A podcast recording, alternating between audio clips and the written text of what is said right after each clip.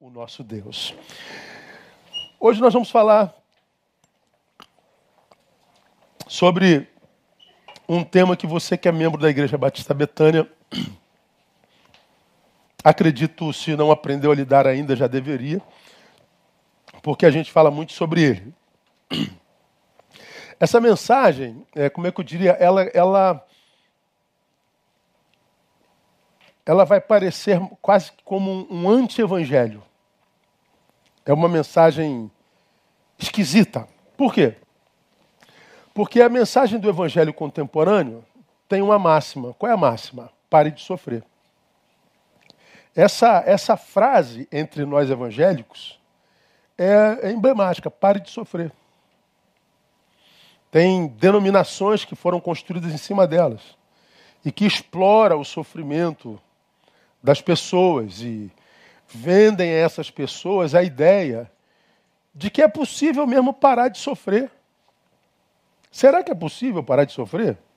À luz da palavra? Não sei.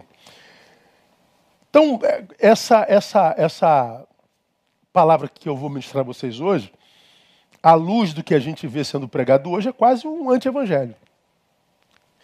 Vem de 2 Timóteo capítulo 2, verso 3, onde Paulo, escrevendo a Timóteo, diz assim: sofre comigo como bom soldado de Cristo Jesus. Só isso.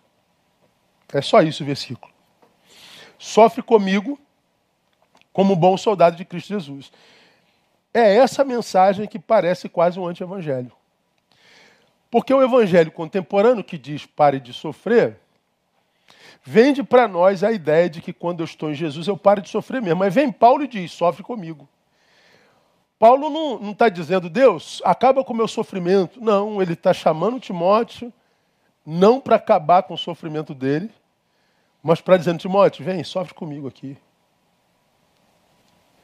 Se Paulo escrevesse isso agora, eu acho que haveria um monte de pastores, um monte de denominações. Você é um herege, cara, você não é crente. Você não tem fé, como é que você vai falar um negócio desse? Se você falasse para ele vir, para orar por você, para acabar com teus. Timóteo, vem aqui, ora por mim, acaba com o meu sofrimento. Mas não, você vem com essa, essa mensagem derrotista, sofre comigo. Você está louco, Paulo não é crente. Não é verdade que seria assim, mais ou menos hoje? É muito esquisito. Mas não, gente, é Paulo. Lembra dele? Aquele camarada que foi trasladado ao terceiro céu, aquele que viveu a experiência que nenhum outro ser humano viveu no caminho, viu e ouviu coisas inefáveis, ou seja, coisas que ao ouvido humano não é possível compreender, discernir. Terceiro céu é onde está o trono de Deus, já falei sobre isso aqui. Paulo viveu uma experiência que ninguém viveu. Paulo é aquele cara da estrada de Damasco, que ele ouviu Jesus falando com ele, por que me persegue, Saulo? Foi o seu chamado foi foi foi absurdamente único. Ele foi levantado apóstolo aos gentios, ou seja, para o resto do planeta, quando os outros eram é para os judeus. Paulo é aquele cujo lenço e a sombra curavam pessoas. Paulo é aquele que escreveu 13 livros da Bíblia Sagrada. Lembra dele, irmão? É esse Paulo que está dizendo sofre comigo. Que não pediu para Timóteo orar para acabar com o sofrimento dele. Então parece um anti-evangelho. Me lembro de uma música de Zé Ramalho, eu gosto muito de Zé Ramalho. Zé Ramalho, ele escreveu: Ó, oh, eu não sei se eram os antigos que diziam, em seus papiros, Papilon já me dizia que nas torturas toda carne se trai, e normalmente, comumente, fatalmente, felizmente, displicentemente, o nervo se contrai com precisão. É que nas torturas toda carne se trai. Ele está dizendo que todo mundo tem um preço, e a dor é o pagamento. Sofre comigo. Por que, que essa palavra parece um anti-evangelho, irmão? Porque a lógica seria qual? Por que, que Deus não tira o sofrimento de Paulo? Por que, que Paulo fala com Timóteo para vir sofrer com ele e Paulo não fala com Deus para tirar o sofrimento dele. Por que, que Paulo estava tão conformado àquele sofrimento? Simples, porque o sofrimento é inerente à existência. Ah, não há como passar pela existência sem sentir dor, não há como passar pela existência sem sofrer, não há como passar pela, pela, pela existência sentindo só prazer. Não há como passar pela existência sem ser frustrado, não há como passar pela existência sem ser alvo de injustiça, sem ser alvo de traição. Não há como passar pela existência sem ser alvo de antagonismo. O sofrimento é inerente à existência. Discordo, pastor, mais uma vez do senhor. O senhor está meio herege, está igual Paulo. Pois é. Aí eu venho faço apelo a Pedro. Aí vem Pedro, em 1 Pedro capítulo 4, de 12 a 16, ele diz, amados, não estranheis a ardente provação que vem sobre vós para vos experimentar, como se coisa estranha vos acontecesse. Então ele está dizendo, amados, se vocês estão é, é, experimentando dor, angústias e sofrimentos, não pense que isso é estranho, não. Isso não é estranho. Isso isso acontece com todo mundo. Se padece como cristão, não se envergonhe. Antes glorifique a Deus nesse nome. Então Paulo está dizendo que sofrimento, Pedro está dizendo que sofrimento não é nada estranho e mais, diz que no sofrimento dá para glorificar a Deus. Antes glorifique a Deus neste nome. Então, não só faz parte da existência, como no meio do sofrimento a gente pode glorificar a Deus. Já é Pedro, já não é mais Paulo. Ok você talvez ainda não, não esteja convencido. Mas eu vou mostrar para vocês mais para frente. Há um filósofo chamado René Descartes, que se celebrizou por uma das suas mais conhecidas frases. Claro que Descartes não é só essa frase, é, é alguém que vale a pena se estudar e ler. Ele foi quem disse: cogito ergo sum. Penso, logo existo. Então, se eu raciocino, então eu existo. Bom, eu parafraseio essa, essa fala dele e digo: se ele diz penso, logo existo, eu digo existo, logo sofro. Por que, que você sofre? Porque você existe.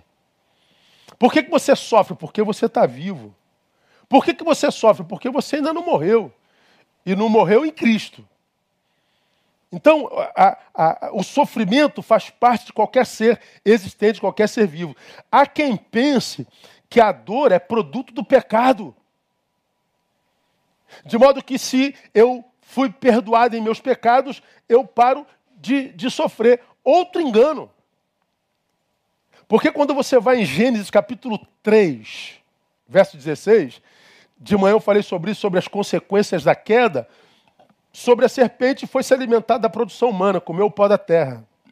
Sobre a mulher, está no versículo 16, e a mulher disse: multiplicarei grandemente a dor da tua concepção. Multiplicarei grandemente a dor.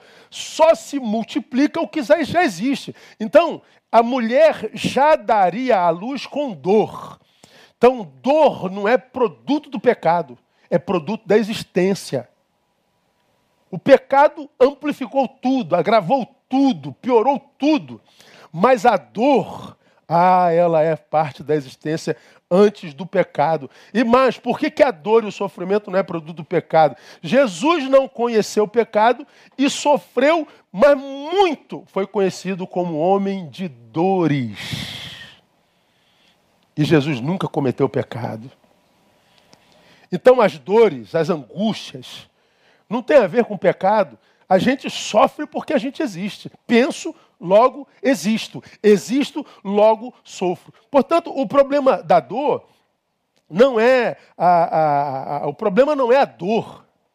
O problema é a nossa incapacidade para enfrentá-la.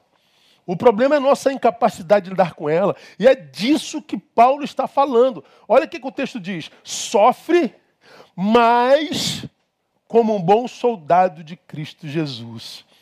Ele não fala para simplesmente sofrer.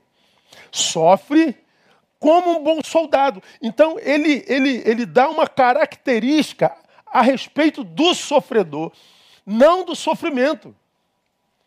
Então, ele está dizendo, Neil, a, a, a dor e o sofrimento fazem parte da existência. Agora, a diferença é como que nós vamos sofrer. é qual a nossa postura diante do sofrimento. Como é que a gente lida com ele? Então, como você já me ouviu falar, não uma só vez, a graça de Deus é graça de Deus não só para nos livrar da dor, se for da vontade dele, mas é sobretudo graça de Deus para nos capacitar para suportá-la. Por isso que Paulo está dizendo a Timóteo que foi seu discípulo querido, sofre comigo como bom soldado de Cristo Jesus. Ele não interpela a respeito da dor, mas ele clarifica e salientiza a qualidade do sofredor. Ele não enfatiza sofrimento, mas o sofredor. Então, como é a luz da palavra, e eu acredito na cabeça de Paulo, que um bom soldado de Cristo sofre, uma vez que todos sofrem, mesmo sendo Deus. Jesus era Deus, não tinha pecado e foi conhecido como homem de dores. Como é que um bom soldado de Cristo sofre? Primeiro, guarda isso, anota. Se você não puder anotar, depois assiste de novo e grave esse negócio. Como que um bom soldado de Cristo sofre? Primeiro, não permitindo nunca, jamais, em hipótese alguma, que o sofrimento impossibilite você de amar, que o sofrimento, sofrimento impossibilite o amor. Está sofrendo? Tô. Ok, faz parte da existência. Não permita que esse sofrimento te impeça de continuar amando.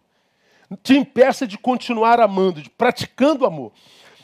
Paulo está escrevendo a Timóteo na sua segunda carta, esse versículo que nós acabamos de ler. Agora, olha como é que começa essa carta, irmão. 2 Timóteo, capítulo 1, perdão, versículo 2. Ele está escrevendo a Timóteo e diz assim, ó. Saiu aqui. Já volto para você. 2 Timóteo, capítulo 1. Paulo, apóstolo de Cristo Jesus pela vontade de Deus, segundo a promessa da vida que está em Cristo Jesus. Aí ele escreve a Timóteo, olha só, a Timóteo, amado filho, olha a docilidade na boca de Paulo. Graça, misericórdia e paz da parte de Deus Pai e de Cristo Jesus nosso Senhor. Paulo está escrevendo lá na frente, sofre comigo, está ruim. Paulo estava sendo perseguido. Paulo estava em cadeias. Paulo, nessa carta, revela a Timóteo que o pai já havia revelado a ele que nessa cadeia ele morreria. Quando ele escreve a Timóteo, ele está condenado à morte depois dessa carta, que foi a última que Paulo escreveu, ele foi degolado. Paulo estava sozinho, abandonado por todos. Leia o capítulo 4 que você vai ver a angústia do coração de Paulo. Paulo sabia que de muitas cadeias o Senhor o livrou, dessa não livraria, era o fim mesmo. Mas Paulo está escrevendo com docilidade. Amado filho, graça, misericórdia e paz da parte de Deus. A dor me abatendo, mas o amor sendo exalado a doçura sendo exalada, a generosidade, o afeto sendo exalado. Então, o que, que Paulo ensina para mim e para você, irmão? Que o que mata a, a alguns de nós não, não é a dor que chegou, é o amor que deixou de ir. E aí, quando ele escreve, é, sofre como um bom soldado, ele está dizendo, é, soldado de Cristo. Paulo está preso. Paulo está condenado à morte. Paulo está longe dos seus. Paulo está ferido, mas é carinhoso, é gentil, é afável. Ele não permitiu que o sofrimento o amargurasse. Ele não permitiu que o sofrimento deformasse o seu caráter, deformasse a sua forma de ser. Quantos de nós, irmãos, porque foi acometido por algum tipo de, de injustiça, de angústia, de, de, de, de dor, tal dor mal recebida, vai amargurando o coração, vai tirando o brilho dos olhos, vai fazendo com que a pessoa fique amarga não para quem produziu a dor, mas começa a ser amarga com todos e com tudo, com tudo e com todos. Por quê? Porque não soube lidar com a dor. E porque não soube lidar com a dor, o amor que sempre ofereceu a vida deixou de sair, deixou de exalar. Paulo não, Paulo não permitiu que o sofrimento amargurasse. Então, não ensina que o que esmaga não é a dor que veio, é o amor que deixou de ir. Muitos de nós se entregam ao sofrimento muito facilmente e, com isso, permitem que ele sequestre totalmente seus corações. Irmãos, eu lido com gente há tantos anos e, e sofrimentos alheios o tempo todo. E é impressionante a, a distinção com a, como que as pessoas lidam com seus sofrimentos. Né? Assim, um negócio é, fenomenal. A distinção é, assim, completamente antagônica. Você vê aquela pessoa que está com câncer, cara. E você vai visitar, você vê o brilho nos olhos. Você vê o sorriso, você vê o afeto pulsando nas palavras. Está debaixo de morfina. Está diante de um quadro dito terminal. Sabe que vai deixar família, sabe que vai deixar filhos, marido, esposa. Mas você vai visitar, você vê a graça de Deus, o rio de água viva fluindo. Gente que não está de mal com o universo, porque a, a doença lhe alcançou. Gente que não está de mal com o planeta, porque o, o, o vizinho machucou, porque o marido não honrou, porque a esposa não honrou, porque não fizeram o que você quis. Então, por causa de uma pessoa, você se torna amargo com o mundo inteiro. E aí a vida lhe vira as costas e você não sabe por quê. Então, quando, quando me perguntam, pastor, como é que eu faço para vencer esse sofrimento? A primeira pergunta que eu faço, ah, depois do sofrimento você ainda ama da mesma forma? Você ainda permite que os teus melhores sentimentos ainda exalem de você, ou você sepultou tudo isso dentro de você?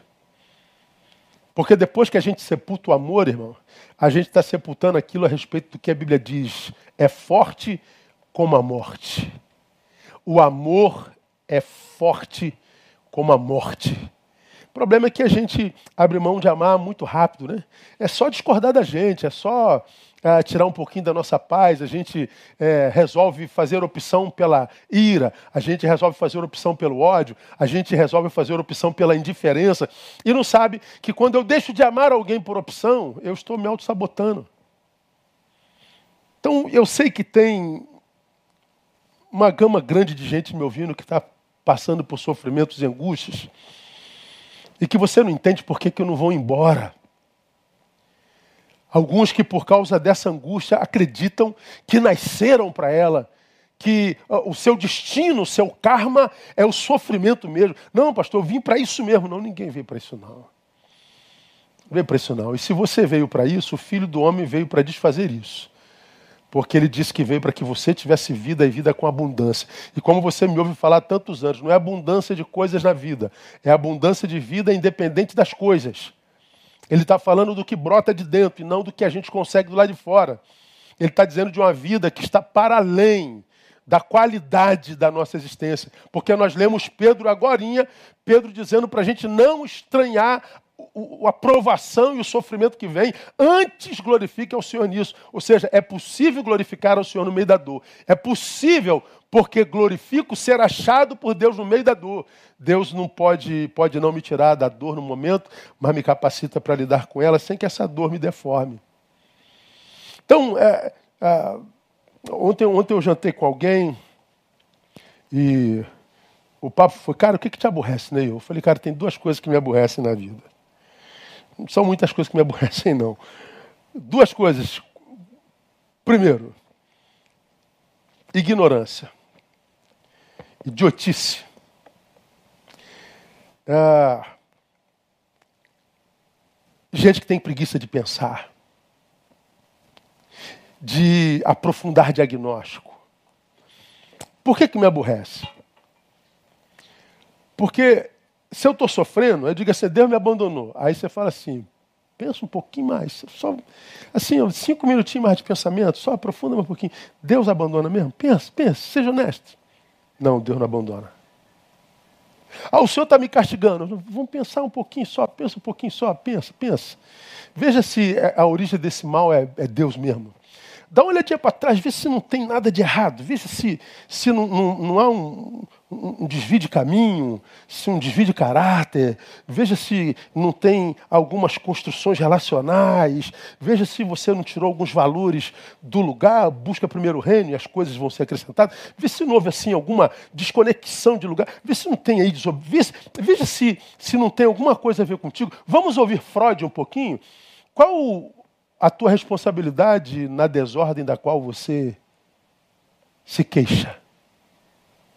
Qual é a tua responsabilidade na desordem da qual você se queixa?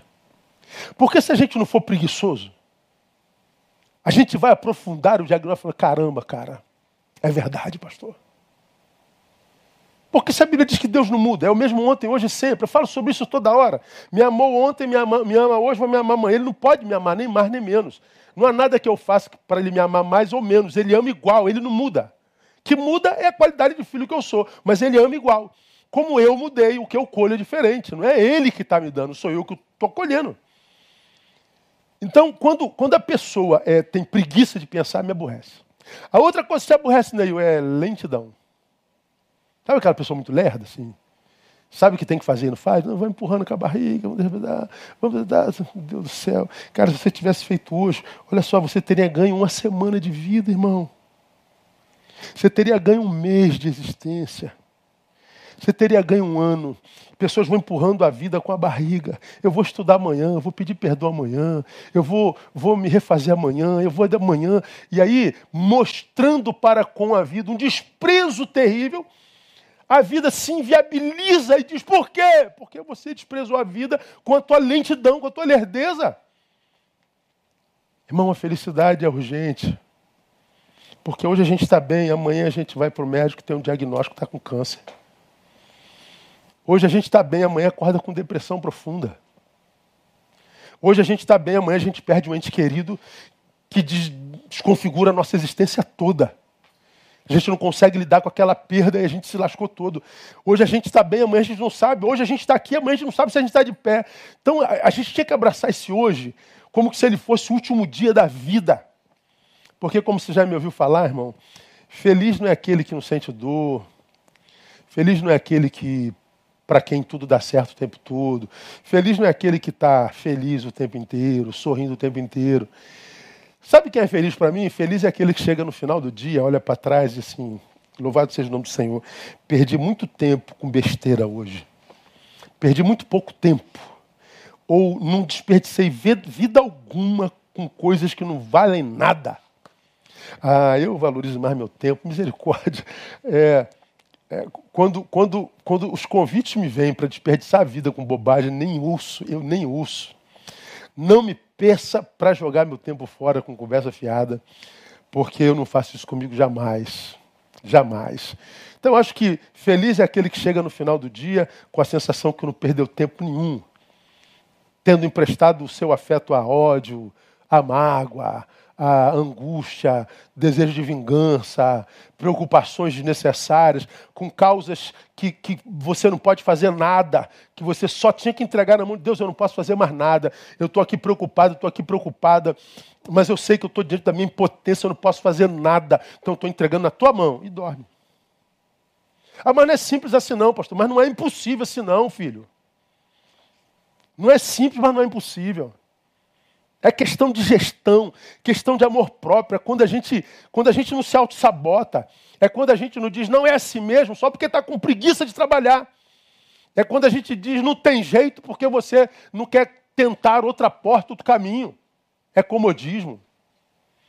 Então, quando é que, que, que, que uma dor esmaga? É quando a gente sofre impedindo o fluxo do amor. Então você está aí ó, no teu quarto escuro, na tua depressão, revoltado com Deus, revoltado com a vida. Ok, foi uma opção sua. Agora, experimenta a partir de hoje é, amar sua mãe que está aí te servindo. Experimenta a partir de hoje é, rever os amigos que te amam, que você ama também. Experimenta ah, não esperar que ninguém te sirva a partir de hoje, mas passa de alguma coisa servir. Manda um zapzinho para alguém que você ama, manda uma frase de amor, manda um versículo, é, de, deixa fluir. Sei lá como, a gente tem N modos de poder amar, de abençoar, de, de alcançar alguém com a graça de Deus. Deixa esse negócio fluir de novo. E você vai ver que quando esse amor que está aí, ó, é, represado, começar a fluir de novo, você vai ver que a dor vai perdendo poder em você. Porque o amor vai tomar os seus espaços e o amor cobre a multidão de pecados e o amor é forte como a morte. Como é que um bom soldado de Cristo sofre? É, não permitindo nunca que a dor impossibilite a, a, o amor, não permitindo nunca que o sofrimento impossibilite o amor. Mas tem uma segunda forma que é, é, é marcante na vida do bom soldado de Cristo Jesus. Ele sofre, segundo, não permitindo nunca que a dor impossibilite gratidão. Primeiro, não impedindo que o amor flua. Segundo, não impedindo gratidão. O primeiro versículo ele diz: Meu amado filho, graça, paz vos sejam multiplicadas. Paulo está cheio de docilidade, preso, condenado à morte, longe dos seus, doente. Mas ao mesmo tempo, você vai no versículo 3, ele continua escrevendo: Dou graças a Deus, a quem desde os meus antepassados sirvo com uma consciência pura, de que sem cessar faço menção de ti de minhas súplicas de dia e de noite. Preso, condenado à morte, de posse do saber de que Deus não o tiraria daquela cadeia, abandonado pelos seus, tendo revelado Timóteo que Alexandre Latoeiro, seu discípulo amado, lhe fez muito mal, que na sua primeira defesa todos os discípulos que ele, que ele levou a Cristo o abandonaram. Ele está dizendo: Eu estou lascado, Timóteo. Mas, Timóteo, eu dou graças a Deus. E não só dou graças a Deus, como faço menção de ti nas minhas súplicas de dia e de noite. Paulo está dizendo: olha, um bom soldado de Cristo sofre, mas não perde a competência, a capacidade de dizer obrigado a Deus e à vida jamais. A despeito da dor, dá graças. A despeito da dor, agradece. Quer ver alguém que está sendo carcomido pela dor? Quero, pastor. É só você ver alguém que depois da dor só pensa nela e mais nada. É como você já me ouviu falar. Nós temos na boca 32 dentes. Quando um dente dói, dá para pensar em alguma outra coisa, irmão? Dá. Só que a gente não pensa. Quando a dor chega, a gente só bota a mão e maldiz a dor. Dor desgraçada, meu Deus, não há nada que faça. Jesus, tem misericórdia. Aí a dor chega, a gente começa, que, que vida maldita. Que, meu Deus, onde é que está Deus? Por que, que Deus... A gente começa. Murmuração, murmuração, murmuração. Por que, que Deus permite uma dor como essa? Por que onde é está Deus? Deus não existe. A gente começa a murmurar. Olha aí. Tem um dente doendo, a gente está murmurando. É, tá, um dente está doendo. Mas tem 31 outros dentes que não estão doendo. Se um dente é razão para a gente murmurar, 31 dentes que não dói é razão para quê? Para a gente agradecer 31 vezes mais. Mas a gente não agradece quando está com dor. A gente não celebra quando está com dor. A gente não adora quando está com dor. A gente murmura quando está com dor. A gente trata Deus como que Deus fosse um, um débil mental. Ô, oh, não está me vendo não? Esqueceu de mim? O senhor, o senhor não está percebendo o que está. Claro que ele está percebendo, ele é débil mental. Claro que ele está vendo, mas a dor tem propósito. Você é pai, você é mãe. Já, já, já deu um beliscão no teu filho? Já deu uma lambada no teu filho? Pois é, já ganhou a lambada do teu pai, que é mais fácil, né? Que antigamente podia, hoje dizem os especialistas que construíram essa sociedade que a gente está vendo hoje, os especialistas da pós-modernidade dizem que não pode tocar em filhos. Aí você vê os filhos estão aí, ó. Aí, mas você que é da minha, da minha geração, já ganhou lambada do teu pai? Já ganhou varada de, de, de, de goiabeira do teu pai? Já ganhou chinelada do teu pai? Pois é, é porque teu pai te odeia? Não, porque te amava. Ele não queria te perder. Ninguém produz dor por prazer, a não ser que seja muito mal mesmo, não é o caso do nosso pai. Agora, a gente prefere murmurar, do que ampliar a nossa capacidade de suportabilidade e dizer sim, esse dente está doendo, mas não a dor que dure para sempre. Tem 31 outros que não estão doendo, eu tenho mais razão para agradecer do que, ah, o, o, o, meu, meu marido foi embora, minha vida acabou. Não, o que acabou foi teu casamento, a tua vida continua. Ah, eu fui demitido dessa grande empresa, minha vida acabou. Não, o que acabou foi temporariamente a sua vida profissional ali. A sua carreira, não foi a sua vida que acabou. Ah, eu estou com câncer, minha vida acabou. Não, não acabou a tua vida, acabou a tua saúde temporariamente. E numa parte do teu corpo. Só que nós somos é, é, ufanistas, nós somos catastróficos. Minha vida acabou. Não acabou, não. Acabou foi um, um momento histórico. Vamos parar de vitimismo, irmão. Pensa no que não te tiraram. Pensa no que você ainda tem. Pensa nos outros dentes.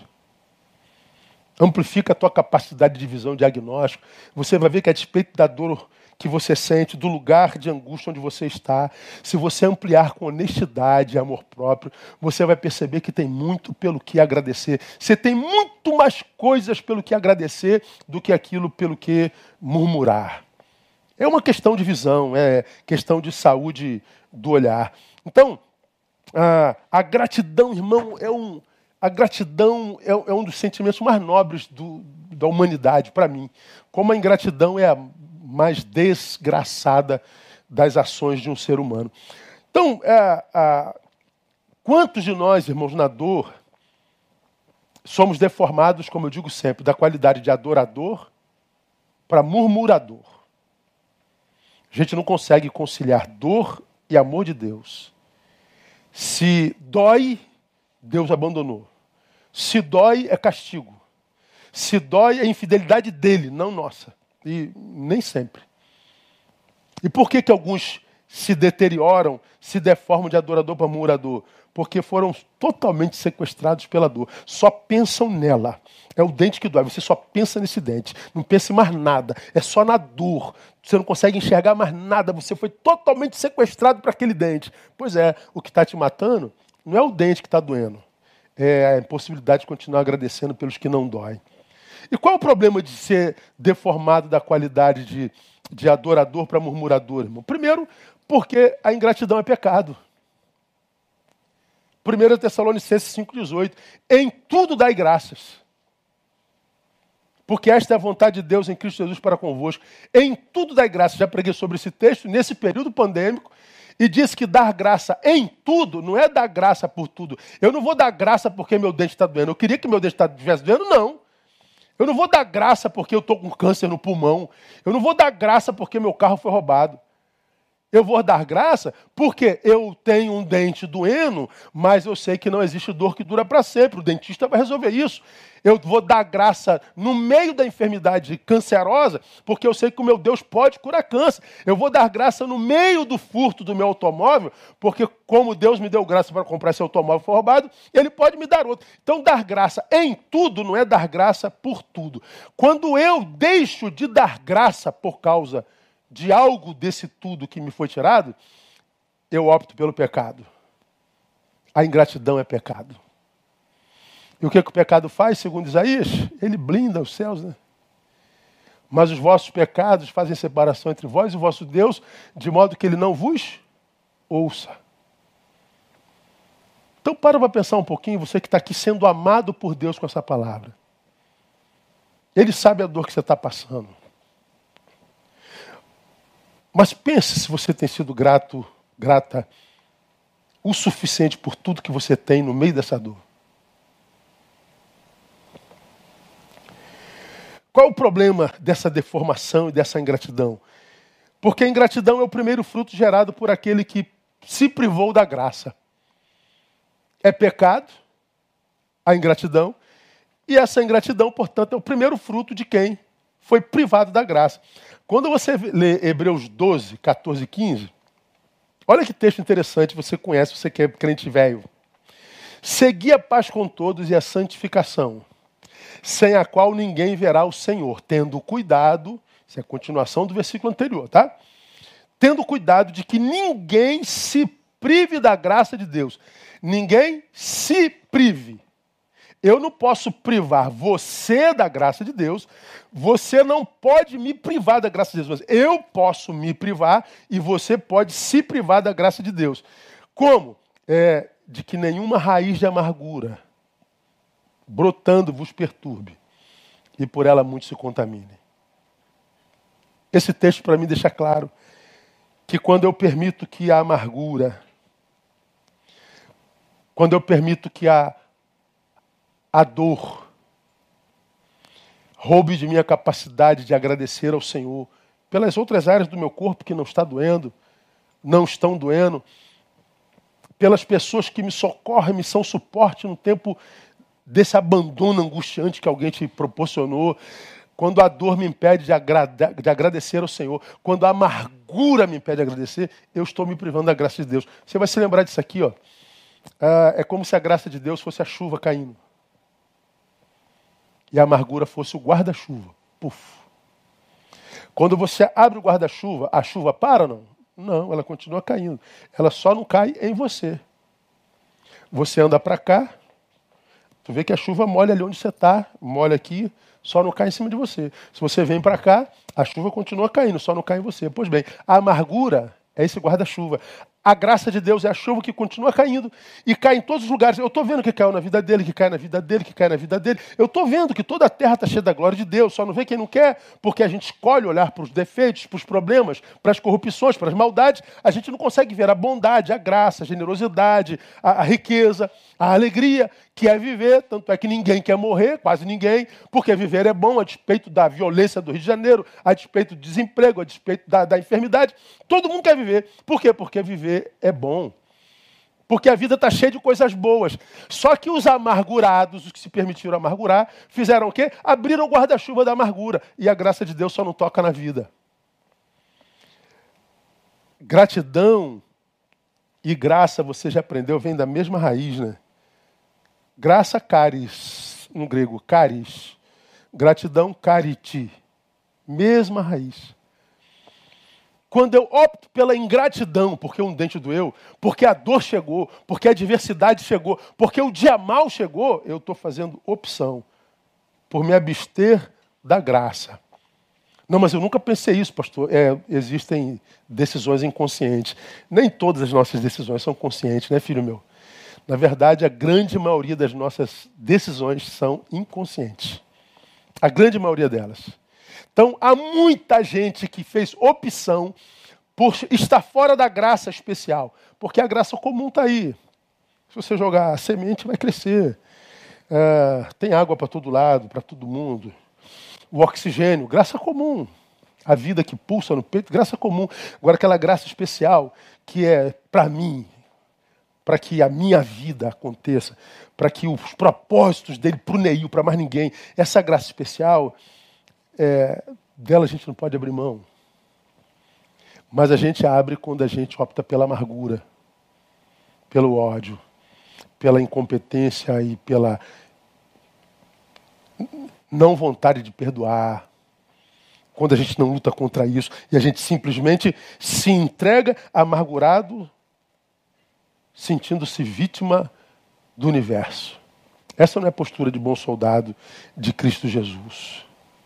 Quando a gente abre mão da graça, a gente, na minha concepção, abre mão do que é mais importante. Paulo, quando no auge do seu sofrimento, ele fala isso lá em 2 Coríntios,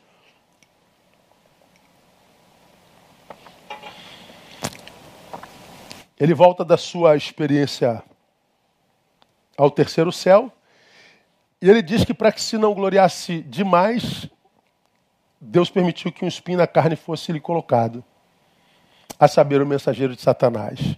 Que espinho é esse, pastor? Não faço a menor ideia. Eu só sei que foi um mensageiro de Satanás que colocou. Para que ele não se exaltasse demais. Porque tu imagina, tem crente que sobe um monte aqui. Já desce soberbo para burro. Imagina um cara indo no terceiro céu, irmão, hoje. Ele ia inventar tudo, ia ser mentiroso que só, ia se vangloriar demais. Paulo tem lá um espinho, diz o texto que do qual ele tentou se livrar muitas vezes, orou ao pai, tudo que podia para o pai tirar. E o pai disse: Não, com esse espinho você morre. Como eu não vou tirar o teu espinho, eu vou aumentar a graça. Aí Paulo percebeu que basta a graça. Foi o que o pai disse para ele: A minha graça te basta. Você não precisa se libertar do espinho. Você não precisa se libertar da dor. Você não precisa ser livre de todo sofrimento. Você não precisa da glória de todos os homens. Você não precisa de tudo que você imagina precisar para ser feliz. O que você precisa é da minha graça. Se você estiver debaixo da minha graça, basta. O resto é recompensa do, alto. Agora, o que a gente faz quando a gente opta pela ingratidão? A gente está abrindo mão dessa graça que basta. E mais, a ingratidão, ela interrompe o fluxo do bem sobre nossa vida. Fluxo do bem, interrompe mesmo. Quem é da nossa igreja já me ouviu falar essa história mil vezes. E eu sei que você vai rir. Mas considere, tem muita gente que não é da nossa igreja não frequenta nosso santuário. Eu tenho um irmão chamado Nélio. É o meu irmão mais parecido fisionomicamente comigo. Nélio hoje é aposentado, ele é da Justiça Federal. Aí uma vez Nélio estava vindo do centro da cidade, 18 horas.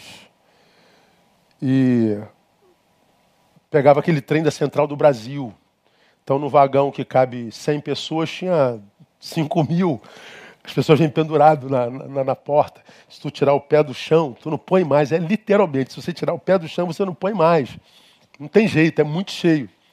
O Nélio tinha dobrado o plantão, mortão, cansado para burro. E ele falou, pô, vou pegar aqui no ponto final. E quando um trem vai chegando, quem pode, tem saúde, já entra pela janela. Ele está tá estacionando, o nego já pula pela janela. Nélio, o homem, falei, hoje eu vou sentar de qualquer jeito. Quando o trem parou, ele pulou pela janela e sentou e falou, ah, vou dormir na terra e alengo. Pois bem, ele sentou e encostou. O ônibus lota, aí entrou uma senhora no ponto final com o bebê no colo. Aí todo mundo olhando para a senhora, falou, pô, cara, não é essa mulher pode esperar outro trem, não sei o que. Ela foi entrando, entrando, entrando, entrando, entrando, entrando. E você sabe que quando uma pessoa está sentado no ônibus ou no trem e uma senhora com o bebê no colo aparece, essa senhora com o bebê no colo gera sono em todo mundo que está sentado, né? Então, quando a mulher com o bebê no colo aparece, todo mundo dorme. É um fenômeno que ninguém sabe explicar, mas todo mundo dá sono. Bom, Nélio tá vendo aquela menina chegando com a criança no colo, e falei, pô, cara, não é possível, essa mulher não pode, ela vai parar lá, não é possível. Ela vem entrando, entrando, entrando, entrando, entrando, parou aonde? Na frente dele, senhor. E ficou em cima dele com o bebê no colo. Todo mundo dormindo de um lado, dormindo do outro. Ele falou, cara, vou ter que ficar em pé, vou ter que dar vaga para essa mulher. Porque eu estou muito cansado, mas não dá, eu tenho que dar. Aí ele pegou, levantou. Senta aqui, senhora. Ela sentou. Essa senhora estava acompanhada de uma outra. A senhora que ficou em pé falou para ela assim: Ô Fulana, agradece o moço. Aí ela falou assim: ele não fez mais do que a obrigação dele. Pô, meu irmão. Meu irmão é meio esquentado, é mais brabo do que eu. O Nelly ficou com raiva, rapaz. O que, que eu faço? Ele pensou rápido. Ele começou a botar a mão no, no ombro, no, no, bolso, como quem perdeu a carteira. Pô, minha carteira, minha carteira, alguém viu minha carteira aí? Vê se está no chão e tal. Nada, né? Aí ele falou, senhora, deixa eu ver se minha, minha carteira está aí. Ela levantou para ver se a carteira estava lá. Ele sentou, olhou para ela e disse, vai em pé para deixar de ser ingrata. Cara, o, o, trem quase que aplaude o Nélio. A mulher foi em pé até relengo. Perdeu a benção. Por causa de uma palavrinha mágica. Qual é a palavra? Obrigado. Era só ter dito. Obrigado. Agora pense, irmão. Você acha que não acontece isso mesmo na vida espiritual? A ausência da gratidão interrompe o fluxo do bem na nossa vida.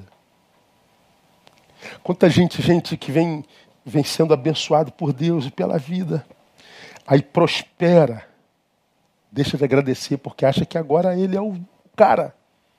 Eu é que sou bom. Eu é que sou competente. É meu esforço. Sou eu. Pô, o bem está com, com, as portas abertas sobre ele. Mas ele simplesmente parou de se dar graça para se vangloriar. Não faça isso, continua agradecendo. Não é humilhação nenhuma dar graças. Continua. Ele para de dar graça. Daqui a pouco a vida é interrompida. Puf. As fontes secam. E a gente não sabe o que aconteceu. Aí aparece, diz, pastor, estão fazendo um trabalho contra mim. Pastor, eu sou alvo de inveja. Pastor, é, é, é tem algum, alguma, algum urucubaca em cima de mim. Pastor, não, é, foi só ausência de gratidão mesmo. Se você procura o diabo na vida, o diabo é, tem o seu nome. A gratidão mantém a porta do céu aberta, irmão. Você está sofrendo? Continua agradecendo. Você está vivo. Você está na cama, continua agradecendo. Há uma cama para você deitar.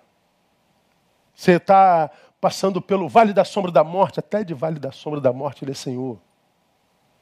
Ah, pastor, eu, eu, eu vou, vou estar no centro cirúrgico amanhã. Ele também é Senhor do centro cirúrgico. Até de centro cirúrgico Ele é Senhor. Qual foi a música que a gente cantou no início, irmão? Está tudo no seu controle. Tudo no controle de Deus. Então vai para o centro cirúrgico dizendo, de, de, até de centro cirúrgico, meu Senhor é Senhor. Amanhã eu tenho uma audiência, é, de tribunal ele é Senhor. Ah, eu estou com medo, vai com medo mesmo. Porque o amor dele vai te fazer vencer e jogar fora todo medo. Agora, o que a gente não pode é sentar, paralisar e murmurar. Porque a gente blinda os céus. Vamos terminar. Como é que o bom soldado de Cristo sofre? Nunca permitindo que o amor deixe de fluir. Segundo, nunca permitindo que o sofrimento interrompa a gratidão. Terceiro, não permitindo nunca que a dor afete a nossa memória. Parece tão óbvio isso aqui, né? Porque parece que quando a dor chega a gente tem amnésia. Por que, que eu não posso permitir que a dor afete minha memória, irmão?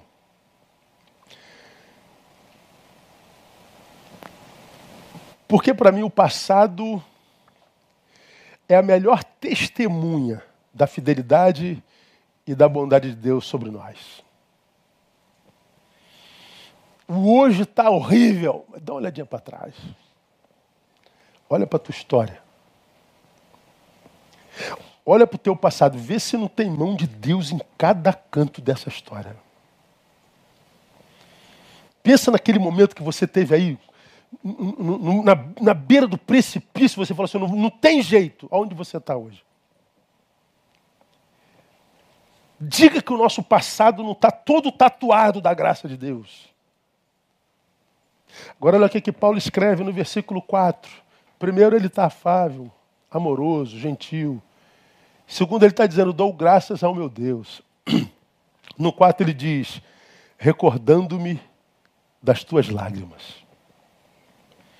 Cara, esse texto é maravilhoso.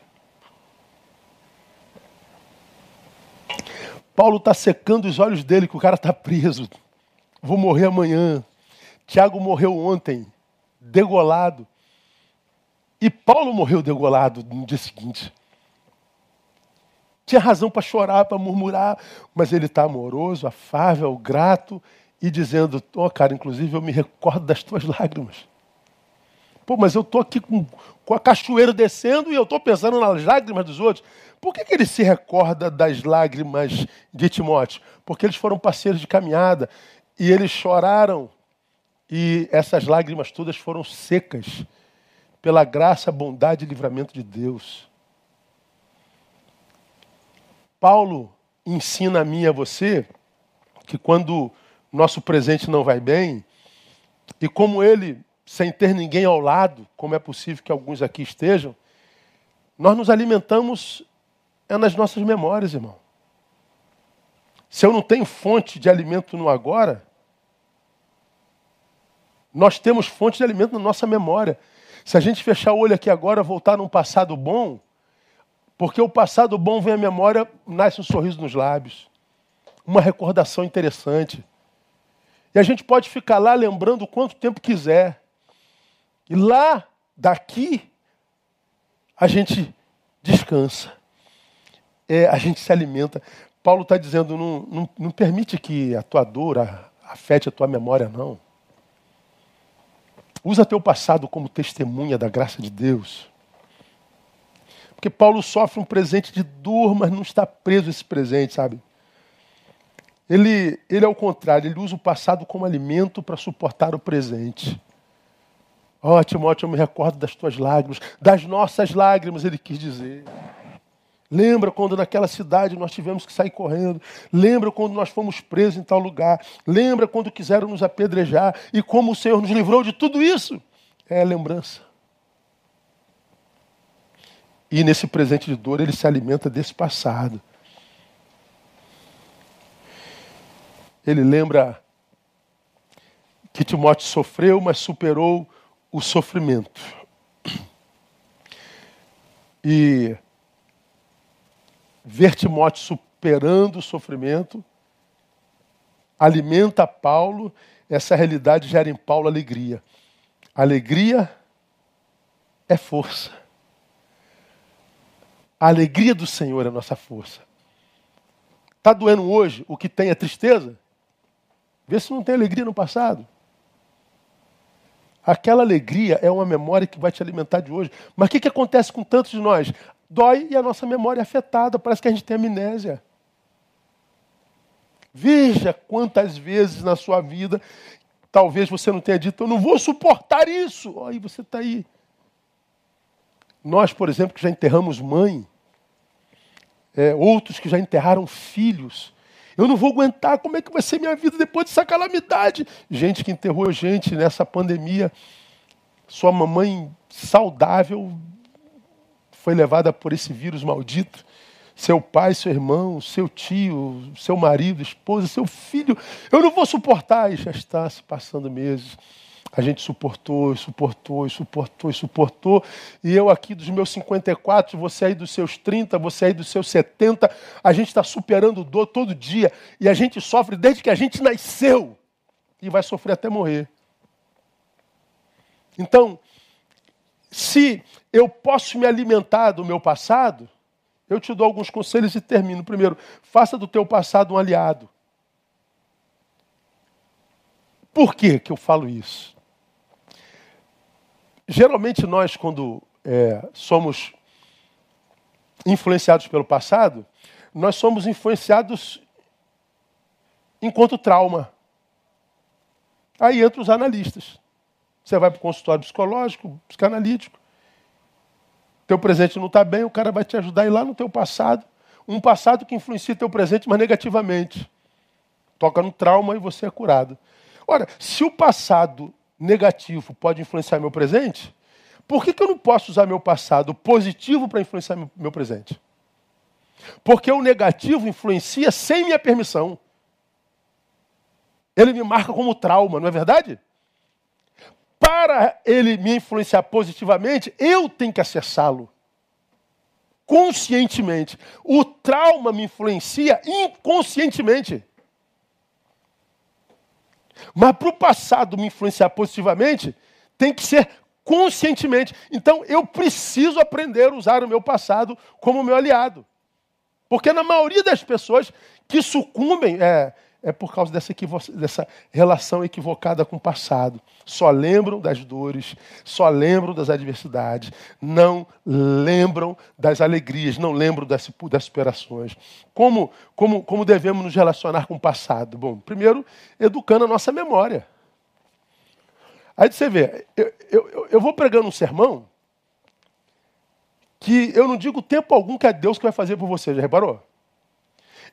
Eu estou falando de minha postura diante da vida, que é administrar sofrimento, e recondicionar minha postura dá trabalho. Quem são os que ficam pelo caminho? É porque os que não querem ter trabalho. A gente quer que Deus faça tudo. Ah, você tem que, que, que usar o teu passado a teu favor. E como é que eu faço isso? É... Educando a minha memória. Tudo bíblico. Porque é Jeremias que nos ensina lá no Lamentações, quero trazer a memória, diga aí, o que me pode? Dar esperança. Quer trazer o que dá esperança? Jeremias, quero. Então traga, Jeremias. Ele trouxe. Vê lá. Você vai ver que ele trouxe o que lhe deu esperança. Está lá na vida dele lá. Quero trazer a memória o que me pode dar esperança. Lamentações 3, 21. Por quê? Porque até o 20 ele só estava trazendo coisa que matava ele em vida. Aí ele tem um insight, não, pelo amor de Deus, o que, que eu estou fazendo comigo, meu Deus do céu? Lê lá, Lamentações 3. Aí no 20 ele diz: Não, não, não, não, não, vou recondicionar isso aqui, vou trazer a memória que me pode dar esperança. Aí do, do 22 em diante é outro Jeremias. É um, é um milagre que acontece assim por causa de um insight mental. Paulo em Filipenses diz: Irmãos, Quanto a mim, não julgo que o haja alcançado, mas uma coisa faço. Olha, Paulo, eu faço, ele está dizendo. É que, esquecendo-me das coisas que para trás ficam, e avançando para que estão adiante, prossigo para o alvo pelo prêmio da vocação celestial de Deus Jesus. Esquecendo-me das coisas. Então ele está dizendo, eu vou me relacionar com o passado assim. O que me faz mal, eu esqueço. Ué, dá para esquecer, Paulo? A não ser que tu acredite que Paulo esteja, esteja mentindo. Se a Bíblia é de iluminação espiritual, toda a profecia foi iluminada pelo Espírito Santo, homens divinamente inspirados pelo Espírito Santo, então o Espírito Santo está mentindo. Porque Paulo está dizendo, eu me esqueço. Eu também esqueço. Então isso não é lorota nem utopia, não. Exercício. Ah, pensar no que é ruim. É, ok, eu prefiro não pensar. Eu não penso. Exercício. Eu esqueço. E pensando na questão diante de mim, prossigo. Prossegue por quê? Porque tirou a âncora do passado. Botou em cima do barco de novo. Então vai. Agora, se eu fico preso lá no, no trauma, usando o meu passado como meu inimigo, eu não tem jeito. A dor vai me matar no presente. Ele está dizendo, eu prossigo. Então, meu irmão, é, a gente tem que, tem que adestrar nossa memória e não permitir que a dor arrefeça o seu poder, porque o passado ele pode sim fazer um mal horrível em nós, mas ele pode fazer um bem maravilhoso em nós também. Então, como é que a gente faz? Adeste essa memória. Segundo, não se submeta à tirania dos teus pensamentos sem luta. Não se submeta à tirania dos seus pensamentos sem luta. Aqui eu acabo, tá? Porque quando a gente não está bem, pô, a nossa mente trabalha igual um, um, um, um rolo compressor. A gente só pensa desgraça, irmão. Tu deita e eu acabo. Aí você vira para outro lado e meu Deus, eu não quero pensar nisso. Poxa, está amanhecendo e você não dormiu. Dá uma angústia danada. Dá vontade, era bom que tivesse um botãozinho assim que a gente aperta, pum, ah, desligou, glória a Deus. Mas na nossa cabeça não é assim. Ela trabalha com pensamentos desenfreados. E esses pensamentos são só pensamentos. Afetam a nossa biologia. Daqui a pouco você está com sudorese. Tua pressão sobe, tua pressão desce. Você não dorme, rola para lá, rola para cá. E você fica com raiva, você fica agitado, você fica cansado. Ó, não está acontecendo nada, a não ser aqui, ó. Só no campo das ideias. Nada mensurável. Só tua imaginação. E você. Acontece com todo mundo. Todos. Eu me incluo nisso. Por isso que eu estou dizendo, não se submeta à tirania dos teus pensamentos sem luta. Luta contra isso. Não, vai acontecer. É, pode não acontecer nada. Não, mas esse. Tá, mas e se. Não, você já imaginou? Já, mas você já imaginou que. São dois pensamentos. Pode acontecer tudo de ruim, pode não acontecer nada de ruim. Como você não sabe o que vai acontecer, opte pelo não vai acontecer nada de ruim. Pô, eu não consigo, pastor. É, luta contra isso. Exercício. 2 Coríntios 10, capítulo 4, versículo 4 e 5. 10, 4 e 5. Pois as armas da nossa milícia não são carnais. Não são carnais, mas essas armas são poderosas em Deus para demolição de fortalezas. Que fortalezas? Ah, derrubando raciocínios e todo baluarte que se ergue contra o conhecimento de Deus, levando cativo todo o pensamento à obediência a Cristo. Paulo fala que as nossas armas não são carnais, mas poderosas. Poderosas por quê? Porque elas derrubam fortalezas. Que fortalezas são essas? Raciocínios. Que vêm contra o conhecimento de Deus. É, o conhecimento de Deus está aqui, ele me empurra para lá. Tem um raciocínio que me empurra aqui para Deus, outro raciocínio me empurra para lá. Aí ele está dizendo assim, Neil, há uma arma em você que você pode usar para se levantar contra essas fortalezas, que são raciocínios que te tiram a paz, raciocínios que afetam tua memória, raciocínios que te tiram o sono, raciocínios que é, nossas armas são poderosas em Deus. Terminei.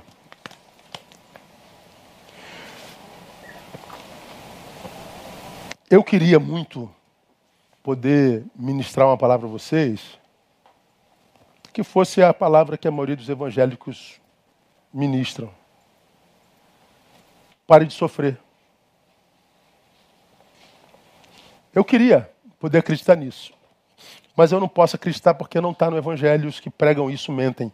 Eles estão sofrendo, os casamentos deles estão acabando, eles estão se matando por causa de dinheiro, eles estão dividindo a igreja o tempo inteiro, eles estão com a vida toda encalacrada, atendo um monte deles que chegam a mim dizendo: Pastor, não diz para ninguém que eu tive aqui, não. Tá bom, não digo.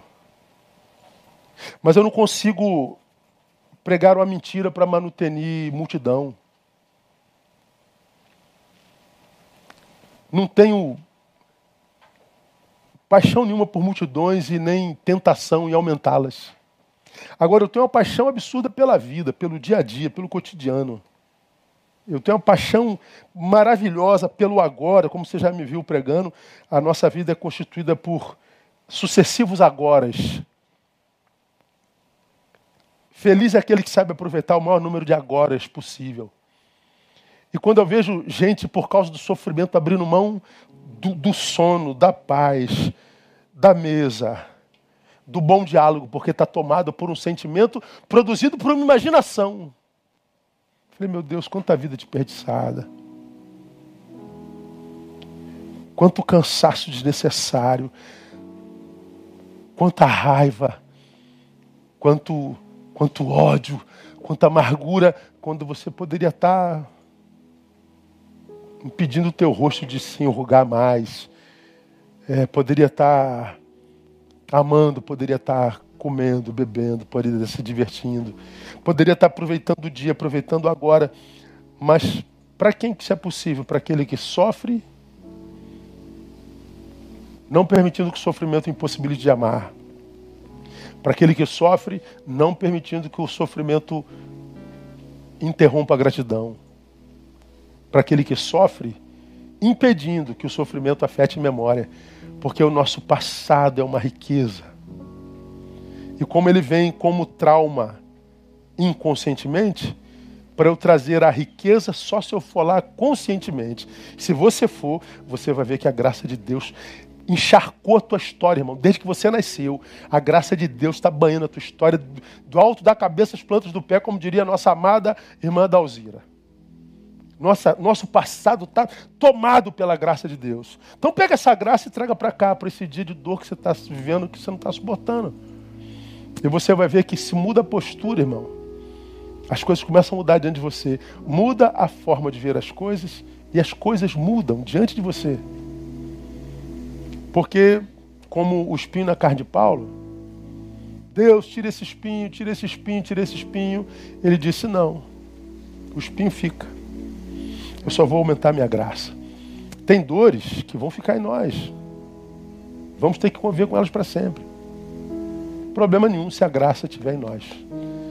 Porque a minha graça te basta. E quando a graça é aquela na, na, no que a gente mergulha, aí a gente transcende mesmo, né?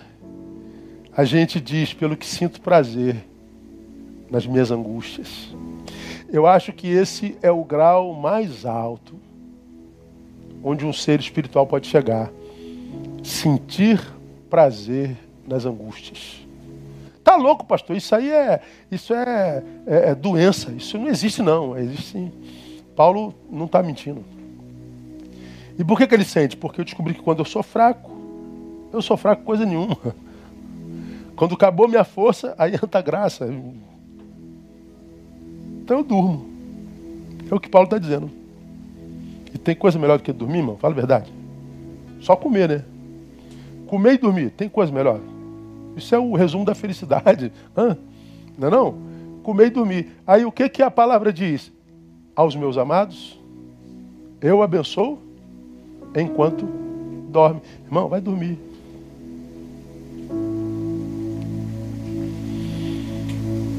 Vamos louvar. Eu volto para orar com vocês. Banheiro.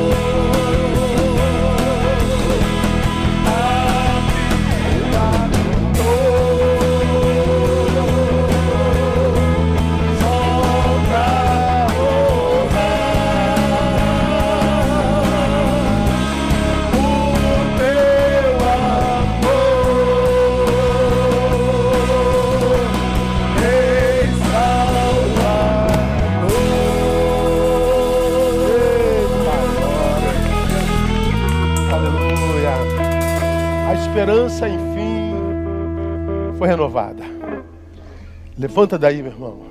Diga para si mesmo que você faz opção por voltar a amar, por agradecer e por trazer à memória o que te dá esperança. É um exercício pessoal.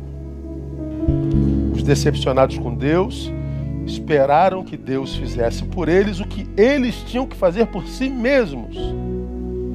O Evangelho é a pedagogia do reino. Não é magia, abracadabra. Quem ensina isso mente. O Evangelho nos capacita para o sofrimento, para a adversidade. O Evangelho nos capacita, como você já me ouviu mil vezes, para vencer sem soberba e para perder sem me sentir medíocre nem derrotado. Porque a derrota é escola, a- o fracasso é escola. E seria de nós se fosse tudo sim, sim, sim, sim, tudo desse certo. Você imagina se tudo desse certo, se tudo fosse como a gente quer, nossa vida seria medíocre, né? Mas a alegria está na superação, no dar volta por cima, de olhar para trás e ver, caramba, que coisa tremenda, quem diria, né? Seu passado está cheio de fontes que são testemunhas da graça de Deus na sua vida. Que Ele te abençoe nessa noite e que esse mês de outubro seja o mês da tua redenção. Que esse mês número 10 seja o mês no qual Deus vai fazer com que a tua vida volte a ser nota 10. Então esse mês é profético, porque nesse momento você está vivendo nota zero, né? No teu diagnóstico, nesse mês ele vai te capacitar para chegar ao 10 no nome de Jesus. Esse ano que foi um ano emblemático para a humanidade, vai ser um ano que, do qual você nunca mais vai se esquecer, não é por causa do vírus, mas por causa da reviravolta que começa a acontecer na tua vida, por causa da graça de Deus e da tua nova postura. No nome de Jesus. Vamos orar? Boa semana a vocês. Lembre-se da Valentina, ok? Quarta-feira a gente traz novas notícias, boas se Deus quiser. Lembra de doar teu metrinho de telha e vai para a vida, porque ela está esperando você. Vamos orar. Pai, muito obrigado, muito obrigado, obrigado, obrigado, obrigado, mil vezes. Obrigado e mais mil vezes obrigado pela tua graça. Nos basta. E te pedimos, nos livre dessa amargura que nos priva dessa graça. Nos livra dessa angústia que nos priva dessa graça. nos livra dessa dor que nos priva dessa graça, se não for enfrentada com posturas corretas. Que essa noite seja a noite de milagres na vida dos meus irmãos, Pai. Tu sabes o que essa mulher sente agora no seu quarto, na sua sala. Tu sabes o que esse homem, essa criança, esse adolescente estão sentindo nesse exato momento. Que esse exato momento seja o momento da semente da redenção, da salvação, da cura, da volta por cima. Se, ó Deus, eles chegaram aqui chorando, por causa da história que as vitimizou, que eles saiam daqui, ó Deus, cheios de esperança, porque vão escrever uma nova história junto contigo a partir de hoje. E que o teu nome seja em tudo glorificado. Que a graça do Senhor, o amor do Senhor, que é Pai, que a consolação do Espírito repouse sobre a vida do teu povo aqui presente e com esse Israel de Deus espalhados pela face da terra, linkado conosco. E que as bênçãos da Trindade sejam sobre eles e nós, desde agora e para todos sempre e sempre. Amém. E glória a Deus. Deus abençoe vocês. Até quarta-feira com o pastor Isaías comigo. Se você quiser, toda terça e quinta, às 22 horas no meu canal do Instagram. Perca não, a gente se vê, permitido o Pai, ou na terça ou no domingo, se Deus quiser. Vamos sair louvando? Essa música é linda demais, né?